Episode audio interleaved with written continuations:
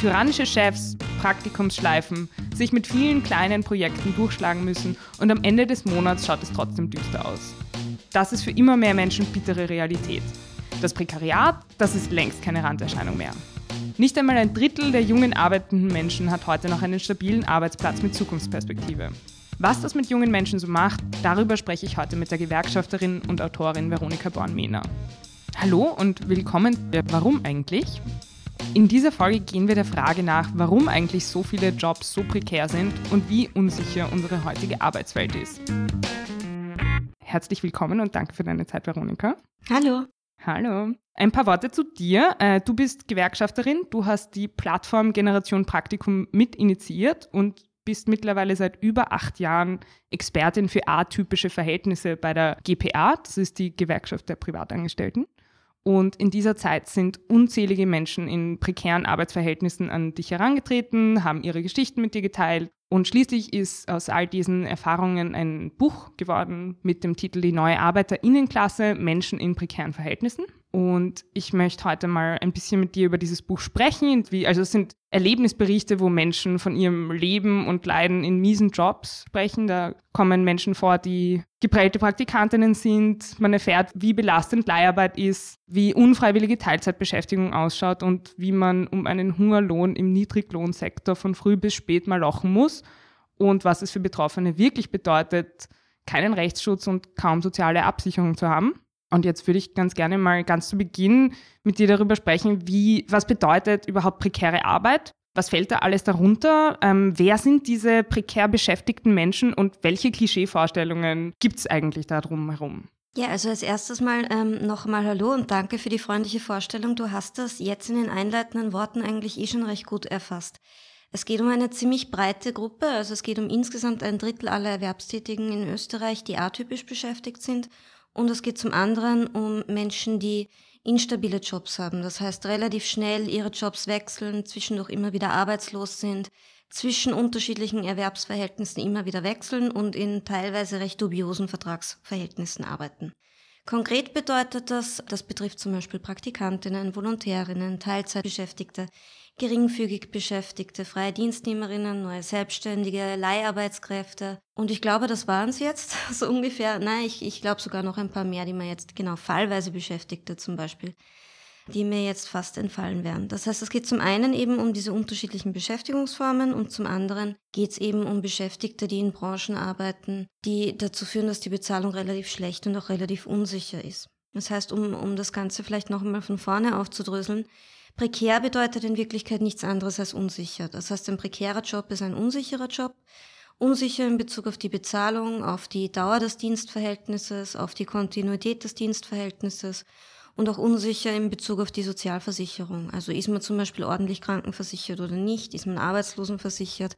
Hat man eine vernünftige Pensionsversicherung, von der man dann später auch noch überleben kann? Und aber auch im, in Bezug auf die Interessenvertretung. Also habe ich zum Beispiel überhaupt eine gesetzliche Interessenvertretung? Das ist leider nicht unbedingt selbstverständlich. Und habe ich formal auch die Möglichkeit, meine Rechte überhaupt in irgendeiner Form durchzusetzen oder mich wohin zu wenden zur Beratung? Mhm. Du schreibst in deinem Buch, dass in Österreich die landläufige Meinung herrscht, dass dieses Prekariat eigentlich gar nicht existiert. Und in diesem Buch kommen auch Betroffene zu Wort, weil das in der öffentlichen Debatte eben so fehlt. Kannst du ein bisschen erklären, woher kommt dieses Schweigen und woher kommt die Meinung, dass obwohl in den letzten zehn Jahren seit der Bankenkrise extrem gestiegen ist, dass Menschen in solchen unsicheren Verhältnissen arbeiten, warum das trotzdem nicht öffentliche Debatte ist und öffentliches Thema ist? Also ich glaube, dafür gibt es mehrere Gründe. Zum einen sicherlich den, dass es in Österreich nie diese gravierenden Eingriffe ins Arbeits- und Sozialrecht gab wie in anderen Ländern. Also in Österreich gab es zum Beispiel keine Agenda 2010.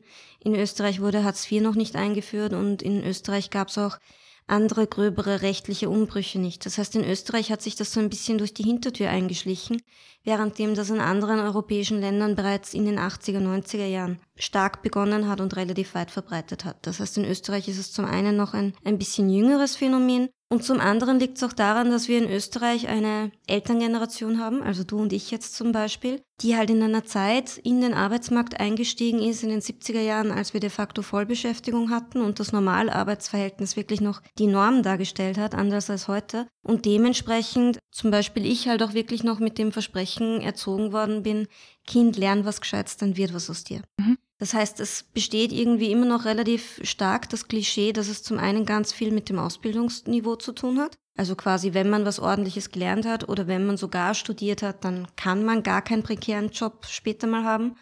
Und zum anderen ähm, haben wir halt auch durch, durch eine gewisse ideologische Prägung der letzten 30 Jahre relativ stark diese Lüge vermittelt bekommen, dass ja quasi Chancengleichheit herrscht und wenn wir uns alle nur genügend Mühe geben, dann können wir eh alle große Karriere machen. Mhm. Und dementsprechend ähm, hat sich auch so ein bisschen dieser Mythos eingeschlichen, dass wenn jemand prekär beschäftigt ist, dass es deswegen so ist, weil er sich nicht genügend Mühe gibt oder weil die Person selbst schuld ist. Das gleiche Phänomen haben wir auch bei Arbeitslosen. Also auch obwohl wir wissen, dass es einfach mehr Arbeitslose als freie Stellen gibt, hält sich trotzdem irgendwie der Irrglaube zu sagen, Menschen, die nicht arbeiten gehen, wollen nicht arbeiten, wären faul oder würden es mit Absicht darauf anlegen, vom Existenzminimum zu leben. Mhm. Stichwort Elterngeneration. Ich habe das Gefühl, das ist total stark, diese Sicht auf den Arbeitsmarkt. Das ist tatsächlich heute, wie unsere Eltern auf Arbeit geschaut haben.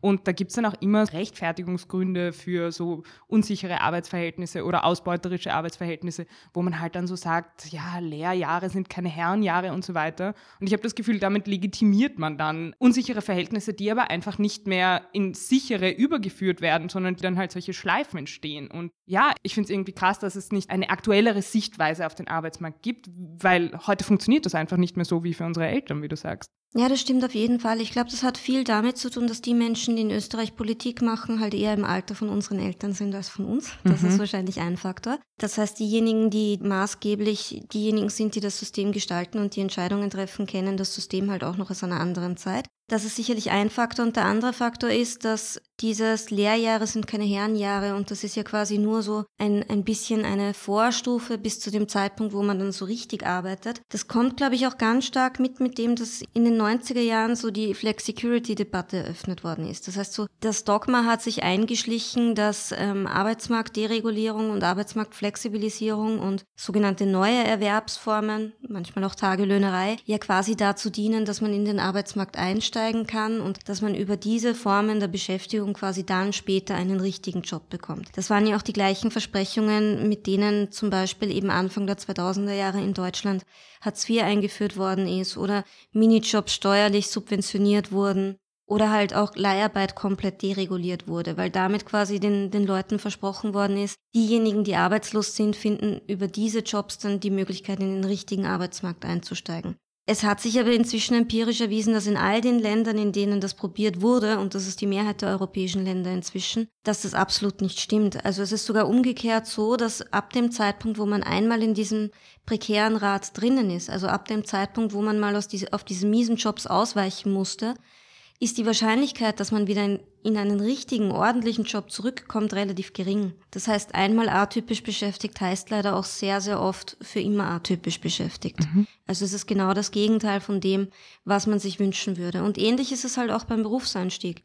Also auch da, also ähm, gerade im, im Zuge der Einführung von Praktika in Österreich, die auch mit durch den Bologna-Prozess, also der Verschullichung des universitären Systems und des Hochschulsystems, ist ja auch dieses Versprechen eingeführt worden, zu sagen, wenn man quasi während dem Studium bereits Berufserfahrung sammeln kann, dann muss man quasi nicht auf den Arbeitsmarkt gehen und hat quasi nur ein theoretisches Wissen, mit dem man sich verkaufen kann, sondern man kann quasi seinen Wert am Markt dadurch steigern, dass man quasi Berufserfahrung auch schon hat. Und das war das Versprechen dahinter.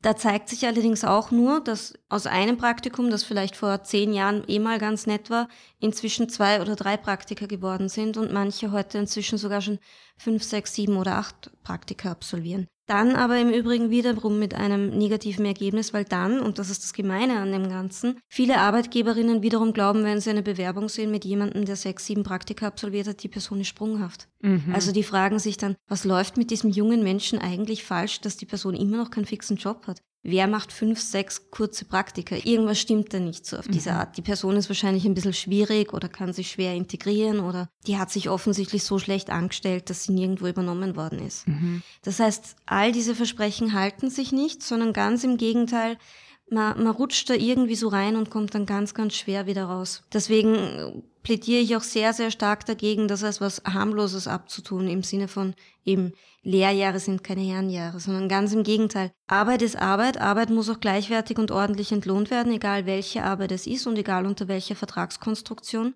Und gerade in Anbetracht dessen, dass wir auch Debatten darüber führen, ob wir eh lange genug arbeiten und darüber reden, dass die Menschen länger arbeiten sollen, ist es ja noch einmal absurder, dass wir quasi den Beginn in den regulären Arbeitsmarkt, also in unbefristete Vollzeitjobs noch mal weiter hinauszögern, weil dadurch können junge Menschen ja noch später Erwerbsjahre für die Pensionen ansammeln, beziehungsweise auch in unser Sozialsystem einzahlen. Mhm so wie du das beschreibst, gibt es ja fast kein Gewinnen. Also entweder ich mache diese Praktikumsschleife mit wenn, und wenn ich das dann mache, dann schaut das eher so aus, als wäre ich sprunghaft. Was würdest du jungen Menschen, die jetzt kurz vorm Start in den Arbeitsmarkt stehen, raten? Und wie kann man seinen eigenen Wert am Arbeitsmarkt auch richtig einzuschätzen? Weil ich denke mir, du sagst, Arbeit ist Arbeit. Und da kommen junge Menschen mit tollen Ideen und neuen Ansätzen und äh, einfach Arbeitskraft auf den Markt und sollen sich aber einfach an den Gedanken gewöhnen, dass sie halt jetzt jung sind und dass das dazugehört, dass sie ausgebeutet werden. Also was würdest du für einen Ratschlag geben, wenn ich jetzt ganz frisch äh, von der Uni oder von wo auch immer an, an, an den Arbeitsmarkt gerate? Das hört sich jetzt vielleicht ein bisschen enttäuschend an, weil sich viele jetzt wahrscheinlich wünschen würden, ich, ich liefere jetzt einen Plan und der funktioniert für alle und dann sind alle Probleme gelöst. Aber genau das gibt es eben leider nicht. Also ich würde sogar umgekehrt sagen, das Sinnvollste ist, wenn man als junger Mensch einfach in sich hineinhört und sich überlegt, was man gerne macht, weil die Dinge, die man gerne macht und für die man sich wirklich interessiert, sind immer die Dinge, die man auch am besten macht. Und zum anderen ähm, halt auch den eigenen Wert zu erkennen in dem Sinn, dass man sich halt nicht für jedes unbezahlte Praktikum hergibt, sondern umgekehrt halt eher sagt, na gut, dann dauert es halt mal drei Monate länger, bis ich einen Job habe oder bis ich eine Praktikumsstelle habe aber dafür habe ich dann was Besseres. Also ich glaube, was auch so ein bisschen ein Irrglaube ist, der sich eingeschlichen hat, ist, dass man quasi gar keine Phasen der Arbeitslosigkeit oder des sogenannten Nichtstuns in seinem Lebenslauf haben darf. Das glaube ich wiederum ganz und gar nicht. Also wenn man zum Beispiel sagt, man, man hat gerade während dem Studium sich währenddessen ehrenamtlich engagiert oder man, man hat ein halbes Jahr lang genutzt, um zu reisen oder was auch immer, dann kommt es gar nicht unbedingt so schlecht. Also das hat dann oft einen positiveren Effekt, wie wenn man quasi einem Kurzzeitpraktikum hinterherrennt und dem nächsten folgt. Und das nächste ist, dass ich auch auf jeden Fall dazu raten würde, wenn man Geld braucht, und bei den meisten jungen Menschen geht es ja auch de facto darum, dass sie Geld brauchen und nicht nur um den Spaß in der Sache. Ich meine, wenn alle nur aus Spaß arbeiten würden, dann würden wir dafür auch kein Geld wollen. Einfach auch wirklich richtig zu arbeiten. Also auch wenn man mal in einem Job arbeiten will, der jetzt vielleicht gar nichts mit dem zu tun hat, was man jetzt gerade während dem Studium macht, ähm, ist es so, dass zum Beispiel auch so, so Knochenjobs sozusagen oder halt so reguläre Studijobs, egal ob das Gastronomie oder irgendwas anderes ist, zum Teil durchaus auch etwas ist, was respektiert wird, weil man an solchen Jobs halt auch sieht, dass jemand sich auch die Hände schmutzig machen kann, sage ich mal. Angst vor Arbeitslosigkeit einerseits und dann wenig Einfluss auf die eigene Arbeitssituation und sehr hoher Druck. Das sind ja in Wirklichkeit so die perfekten Bedingungen, um auszubrennen als junger Mensch. Und das ist ja auch der Fall. Es brennen immer mehr junge Leute einfach schon sehr früh aus. Und also ich kenne viele Leute in meiner Umgebung, die in diesem Hamsterrad laufen und alle machen die gleichen Erfahrungen. Und es gibt aber wenig Räume, wo man so zusammenkommt und sagen kann, hey, genau das passiert mir auch. Äh, was, was kann man da machen? sich diese Räume suchen und diese Räume schaffen. Das ist jetzt vielleicht auch wieder so, so eine, eine einfache, unbefriedigende Antwort. Aber es geht de facto wirklich darum, zum einen zu erkennen, dass man alleine genau gar nichts bewegen kann. Also eine Person alleine ähm, hat am Arbeitsmarkt nicht die geringsten Gestaltungsmöglichkeiten und auch nicht in einem Betrieb. Also es fängt schon damit an, dass wenn man in einer Firma arbeitet, wenn man der oder die Einzige in der Belegschaft ist, die aufsteht, hat man ein Problem. Also dann wird man nicht das erreichen, was man haben will, sondern es funktioniert eigentlich nur über Solidarisierung und nur über das Kollektiv. Das heißt, wenn ich wirklich was verändern möchte und ähm, wenn ich wirklich den Antrieb in mir habe zu sagen, ich, ich möchte, dass grundsätzlich bessere Bedingungen herrschen, nicht nur für mich selbst, aber auch für mich selbst, dann ist es wirklich das Beste, sich mit anderen zusammenzuschließen und zu informieren. Und das fängt mit Kleinigkeiten an. Das beginnt damit, dass man sich gegenseitig sagt, was wie gut bezahlt ist oder auch wie schlecht bezahlt ist. Mhm. Das beginnt damit, dass man sich gegenseitig an der Uni Tipps gibt, wo es gute bezahlte Praktikerstellen gibt oder welche Studijobs wo lukrativ entlohnt werden oder Spaß machen oder sinnvoll sind. Das geht aber auch bis zu dahin, ich meine, gerade in deinem Umfeld wird es wahrscheinlich so sein, dass es so ein, ein Ding unter Jungakademikerinnen, ähm, dass halt zum Beispiel auch freiberuflich ein bisschen was dazugearbeitet wird oder so Auftragsarbeiten erledigt werden, dass man sich auch da gegenseitig abspricht und informiert, was bekommst du für das, was verlangst mhm. du für mhm. das, auch damit man ein bisschen ein besseres Gefühl dafür bekommt, was die eigene Leistung eigentlich wert ist. Also gerade zum Beispiel jetzt im, im, Medienbereich, im Journalismus, glaube ich, dass es für junge Menschen total wichtig wäre zu wissen, wer zahlt den Kollektivvertrag, wer zahlt ein bisschen mehr als den Kollektivvertrag, welche Medien sind halbwegs zuverlässig, welche sind das weniger. Einfach auch um gewissen Fallen von vornherein schon einmal zu entgehen. Und im Idealfall resultiert aus diesen Kleinigkeiten dann irgendwann einmal was Größeres, nämlich das, dass man kollektiv einfach sagt, das ist unsere Grenze und für weniger machen wir es nicht. Und im Idealfall sagen das dann alle und dann werden sich die Unternehmen auch danach richten müssen. Und das ist ja auch die grundsätzliche Idee von Gewerkschaft. Also Gewerkschaft ist ja auch nichts anderes, als dass man sagt, man schließt sich als Einzelpersonen zu einer Gruppe zusammen, weil man im Einzelnen jeweils in einer relativ schwachen Position ist. Aber man schließt sich zusammen zu einer breiteren Gruppe, weil man halt in der breiten Gruppe dann tatsächlich wiederum in einer relativ starken Position ist, weil am Ende des Tages brauchen einen die Unternehmen dann ja doch. Irgendwer muss die Arbeit ja machen. Mhm.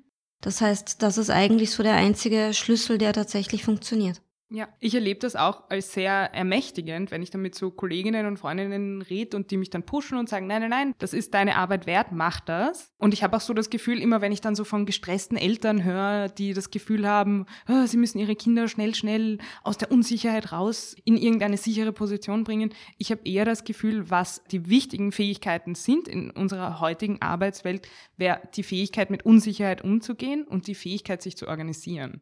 Ja, und ähm, was, was ich, wie ich glaube, auch noch ein, ein Faktor ist, warum das auch gut tut, ist ja auch das, dass es gut tut zu wissen, dass es nicht an einem selbst und nicht an einem alleine liegt. Also dass quasi nicht du das Problem bist oder nicht ich das Problem bin, sondern dass das Problem ein strukturelles ist. Mhm. Also dadurch kann man das, glaube ich, auch so ein bisschen von der persönlichen Ebene lösen, weil was halt zusätzlich noch ein vermehrt weibliches Problem ist, gerade bei jungen Frauen oft so ist, dass da auch so ein bisschen die Unsicherheit ist, ähm, zu fragen, kriege ich dafür nicht eigentlich auch mehr oder könnte ich dafür nicht mehr bekommen oder der Kollege bekommt dafür XY, warum bekomme ich das nicht? Einfach ein bisschen auch zu, zu erkennen und zu realisieren, da geht es nicht um Persönlichkeiten, da geht es nicht um Befindlichkeiten und da geht es auch nicht darum, dass man jetzt irgendwie gierig ist oder dass man sich jetzt irgendwie in etwas herausnehmen möchte, was einem nicht zusteht, sondern ganz im Gegenteil. Das bedeutet eigentlich nur, dass man man ein, ein strukturelles Problem erkannt hat und für sich erkennt, ähm, dass es Auswege aus diesen strukturellen Problemen mhm. gibt. Und die sind halt gerade für junge Frauen auch sehr, sehr oft auf den Tisch zu hauen, selbstbewusst zu sein und den eigenen Kopf auch ein bisschen durchzusetzen, auch wenn es nicht lustig ist und auch wenn man dabei vielleicht zum Teil auch ein bisschen Angst davor hat, dann deswegen nicht gemocht zu werden, weil auch das ist ja so ein Problem, mhm. wo du jetzt bei den stressenden Eltern warst. Also gerade so dieses, ein bisschen so nach oben buckeln und nach unten treten und Hände halten, äh, Hände falten, Goschen halten mhm. und brav sein und lieb sein, dann wird das schon alles.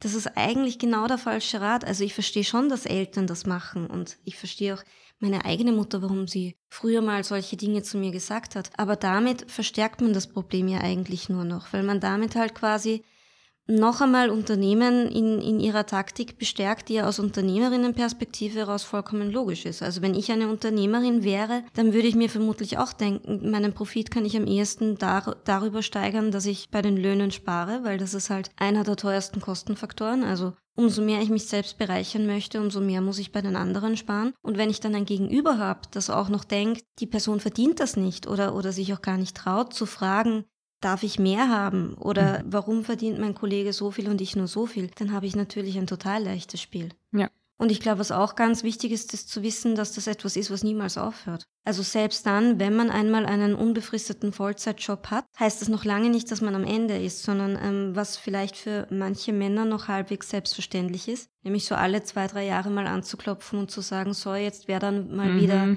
eine Ausbildung fällig, eine Gehaltserhöhung, jetzt hätte ich gern mal einen, einen Sonderurlaubstag oder irgendwas. Auch das machen junge Frauen sehr, sehr oft nicht, weil sie quasi davon ausgehen, dass wenn sie tüchtig sind, dass dann eh irgendwann einmal der Chef oder die Chefin kommen wird und sagen wird, jetzt zahle ich dir 10% mehr. Mhm. Das passiert allerdings nicht. Ja. Das passiert niemals. Niemand gibt freiwillig etwas her. Auch der liebste Chef auf der ganzen Welt wird das niemals machen. Mhm. Also man muss immer fragen und das wird das das gesamte Erwerbsleben über immer so sein, dass man sich regelmäßig auf die Hinterfüße stellen muss und regelmäßig sagen muss, ich möchte das. Punkt. Also mit Nettsein ändert man die Verhältnisse nicht und kommt nicht. auch kommt auch nicht lang damit durch, weil genau. irgendwann kommt wieder der Punkt und dann, selbst wenn du kurzfristig diese Vollzeitanstellung hast, irgendwann musst du dann auch wieder nicht nett sein. Ganz genau. Ja. Und ähm, das ist auch was, was ich in meinem Buch beschreibe, warum ich mein, mein Buch auch die neue Arbeiterinnenklasse genannt habe, weil uns halt in den letzten 30 Jahren auch relativ viel von diesem Pseudo-Individualismus eingetrichtert wurde, im Sinne von, wir klettern alle eine Karriereleiter hoch, also alleine schon dieses mm, Bild, man ist -hmm. da auf einer Leiter und da gibt es wenige Sprossen und dafür, dass man da hochkommt, muss man die Ellbogen auspacken und links und rechts ein bisschen auf die Seite kicken, damit man weiter nach oben rutscht das ist halt auch alles Bullshit. Also es ist eigentlich so, dass man viel, viel leichter miteinander hochkommt als alleine. Das heißt auch dieses Kollegiale, dieses Bewusstsein dafür, dass man in seiner Rolle und in seiner Position nicht alleine ist, sondern dass man Teil einer Gruppe ist. Auch das ist, glaube ich, was, was sehr, sehr hilfreich ist und sehr, sehr lehrreich ist. Ja, diese Vereinzelung erzeugt, wie du in deinem Buch schreibst, auch eine Form von Ohnmacht, die viele prekär beschäftigte Menschen empfinden. Und das wirkt sich dann später auch aufs Wahlverhalten aus, weil wie wir wissen, sind vor allem die Leute, die in sozial unsicheren Positionen sind, die, die auch seltener wählen gehen, weil sie auch hier wieder oft das Gefühl haben, dass sie sowieso nichts bewirken könnten. Mhm. Das ist so ein Henne- und Ei-Problem. Ähm, da gibt es einige Henne- und Ei-Probleme am Arbeitsmarkt, aber das ist so eines davon, dass gerade die Gruppe, die politische Vertretung eigentlich am dringendsten brauchen würde, sich am schlechtesten vertreten fühlt. Und gleichzeitig ist es aber wiederum so, dass politische Parteien darauf achten, wer ihre Wählerinnen sind. Und wenn sie für sich eine größere Wählerinnengruppe erkennen, dann orientieren sie sich stark nach dieser breiteren Wählerinnengruppe. Wenn es jetzt aber so ist, dass vor allem gutbürgerliche, finanziell gut situierte, besitzende, hoch ausgebildete Menschen wählen gehen und die wiederum vor allem bürgerlich wählen, weil sie halt bürgerlich sind, ist ja eigentlich logisch, dann hat das natürlich auch zur Folge, dass sich Parteien weniger an denen orientieren, die halt tatsächlich die größte Unterstützung auch brauchen würden. Weil sie quasi davon ausgehen, naja, von denen werden sie ja ohnehin nicht mehr gewählt.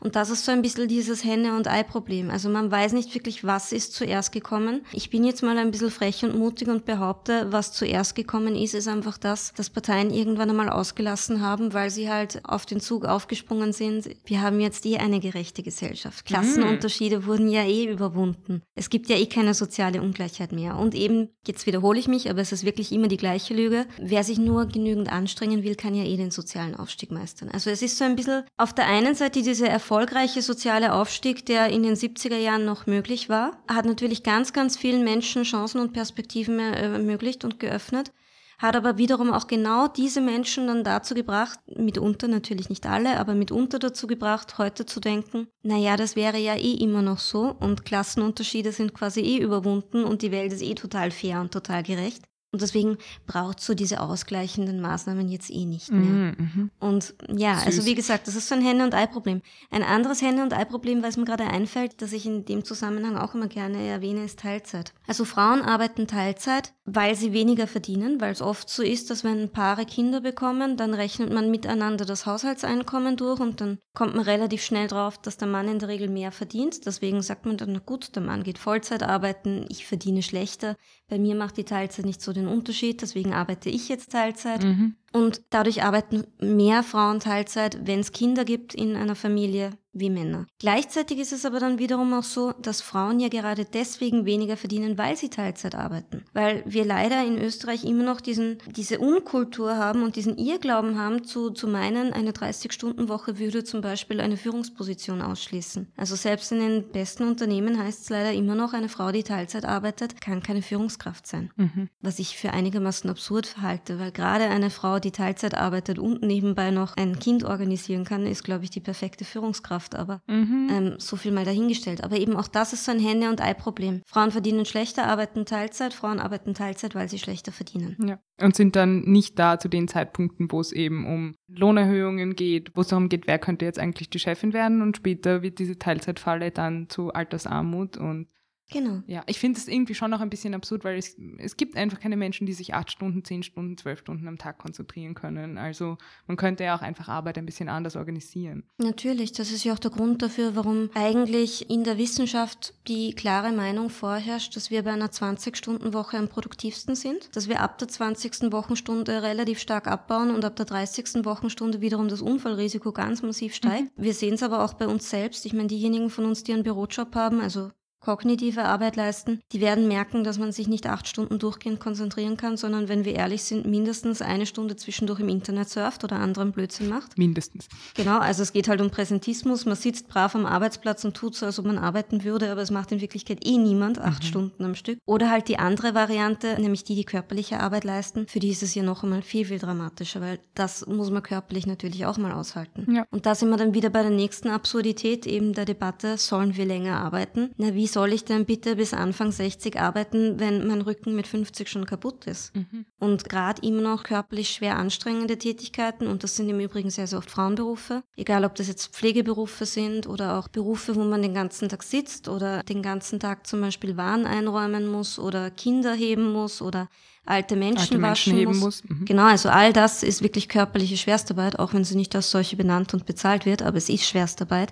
Das sind ja eigentlich alles Jobs, die man nicht 20, 30, 40 Jahre am Stück acht Stunden am Tag machen kann. Ja. Also das geht sich einfach nicht aus. Und zum anderen kommt natürlich auch noch dazu, dass das Ganze auch den Sozialstaat wahnsinnig viel Geld kostet. Also weil für die ganzen Arbeitserkrankungen, die inzwischen vorwiegend im Bereich von Burnouts und psychischen Erkrankungen sich abspielen und erst danach Rücken- und Herz-Kreislauf-Beschwerden sind, ist es ja auch so, dass ich glaube, also gelesen zu haben vor kurzem 8,8 Milliarden Euro pro Jahr Okay, also wir haben heute gehört, dass es vor allem schleichend in Österreich Einzug gehalten hat, dass Leute in unsicheren Arbeitsverhältnissen arbeiten und dass eben kaum jemand, der nicht selbst betroffen ist, eine Vorstellung von der Lebensrealität dieser Menschen hat und Du schreibst aber davon, dass man sowas wie eine emanzipatorische Kraft entwickeln könnte. Wir haben darüber heute schon geredet, aber können wir nochmal zusammenfassen. Wie ginge das? Wie, wie könnte das aussehen? Was verhindert sie?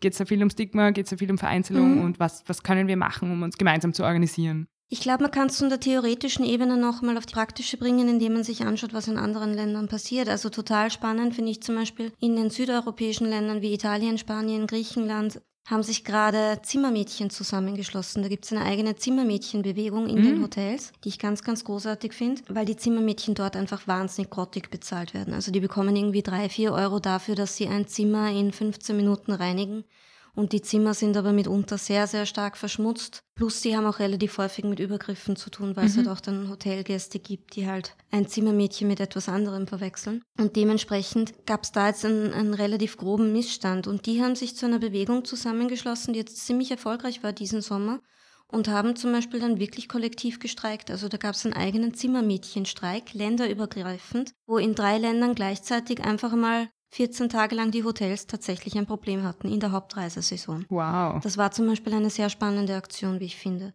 Oder eine andere Sache, die gut funktioniert hat, war zum Beispiel in Dänemark. Also Dänemark ist das erste europäische oder ich glaube sogar international erstes Land, das es geschafft hat, im Anfang des Jahres einen Tarifvertrag für Reinigungsdienste durchzusetzen. Also ein Tarifvertrag, der extra für Reinigungsdienste ist, die über Plattformen vermittelt werden. Also bei, wir denken ja bei Crowdwork, denken wir ja immer an die Programmiererinnen und an die Grafikerinnen, die halt quasi an ihrem Computer sitzen Crowdwork gibt es aber zum Beispiel auch in der Form wie Extra Sauber.at zum Beispiel oder Booke Tiger, wo Reinigungskräfte auf Plattformen ihre Dienste zur Verfügung stellen und sich gegenseitig im Preis unterbieten mhm. und dann halt für wirklich ganz absurde Summen Wohnungen putzen, also für zwei, drei Euro in der Stunde ohne soziale Absicherung, ohne Versicherung, ohne alles als Scheinselbstständige. Und Dänemark hat auf diese Bewegung reagiert und hat einen neuen Tarifvertrag verabschiedet, der über den Tarifvertrag regelt, dass diese Reinigungskräfte Unselbstständige sind. Und aufgrund dessen wurden sie quasi von selbstständigen Plattformbeschäftigten zu ganz normalen unselbstständigen Bewerbstätigen und die Plattformen müssen diesen Reinigungskräften jetzt den Mindestlohn zahlen und sie auch versichern und anstellen, wodurch sich die Arbeitsbedingungen für die ganz massiv verbessert haben. Wow. Mhm. Oder eine etwas aggressivere Form des Zusammenschlusses und des Protests, von dem ich meine, dass er auch erfolgreich war und ist, sind zum Beispiel die Gelbwesten in Frankreich. Mhm.